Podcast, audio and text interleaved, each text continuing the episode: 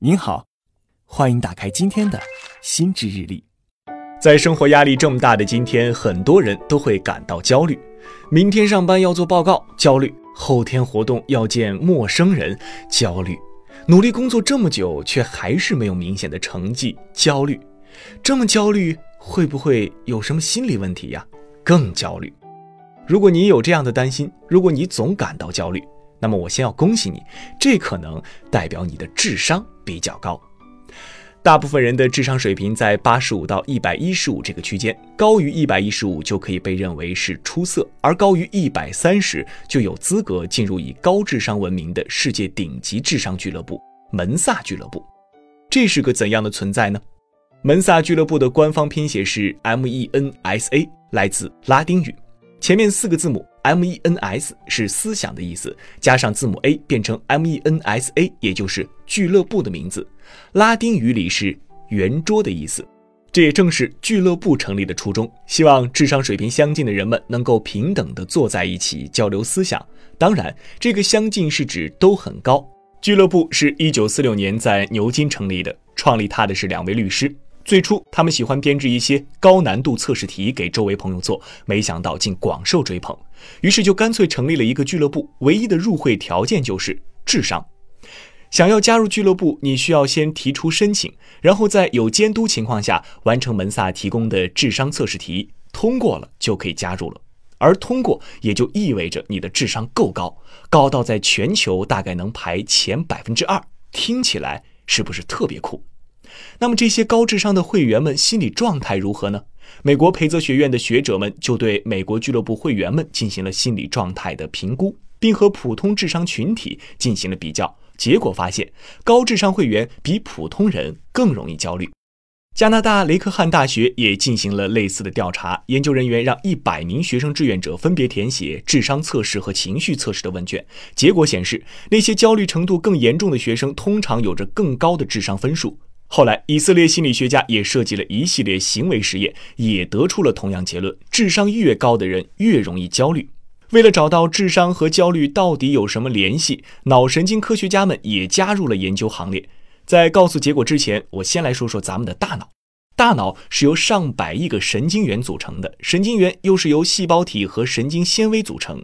细胞体颜色比较深，它们聚集在大脑表层，我们把这部分叫做脑灰质；而神经纤维颜色比较浅，聚集在大脑内部，我们把这部分叫做脑白质。我要说的研究结果就和脑白质有关。美国国立卫生研究院的科学家用脑成像技术对高智商和易焦虑的人进行了观察，发现他们大脑的脑白质中有一种叫胆碱的营养物，含量都比较低。也就是说，当我们在思考的时候，大脑白质会消耗胆碱，而胆碱含量的降低就更容易引起焦虑。想想似乎是有一定道理。我们觉得焦虑的时候通常是在思考，而吃着火锅唱着歌的时候，往往感受不到烦恼。所以啊，焦虑的时候别担心，代表了你聪明的大脑在思考。但虽说焦虑不是病，过度焦虑可也不健康。毕竟从天才到疯子，仅有一步之遥。美国加州匹兹学院的科学家们发现，高智商人群患焦虑症、抑郁症、自闭症的比例也要高于常人。至于原因，科学家认为超高智商群体的大脑更容易过度亢奋。过度亢奋是波兰精神病医师和心理学家东布罗夫斯基在一九六零年代提出的概念，意思是说，具有过度亢奋这个特征的人，神经感觉极度活跃，对周围环境的变化感知异常激烈，更容易产生情绪波动。他把过度亢奋视作悲剧性的礼物，因为具有这种特征的人在积极状态下可以更深刻地认知世界，但是消极状态下很容易悲观厌世、自残，甚至想要自杀。不仅如此，在生理上还可能表现出连续的头晕、头痛、失眠或者短暂失忆的现象，甚至可能会出现直肠出血、背部疼痛、身体颤抖等症状。这种状况的出现是非常痛苦，也是非常负面的。出现了这样的状况，焦虑就从一种情绪状态变成需要治疗的病症了。如果万一你因为焦虑而持续出现了上面的状况，就千万千万要去医院寻求专业的治疗。好在大部分情况下，我们的焦虑没有这么严重，并且啊，如果你还记得我之前说的，我们大脑活动和焦虑有这样一个关系，就是我们在思考的时候，大脑的白质区域会消耗一种叫胆碱的营养物，而胆碱含量的降低更容易引起焦虑。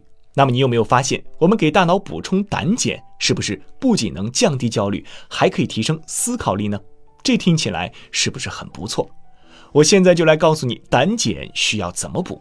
很简单，通过吃，通过吃富含胆碱的食物，我们可以将胆碱吸收进血液，而随着血液循环，胆碱就能够被大脑吸收利用了。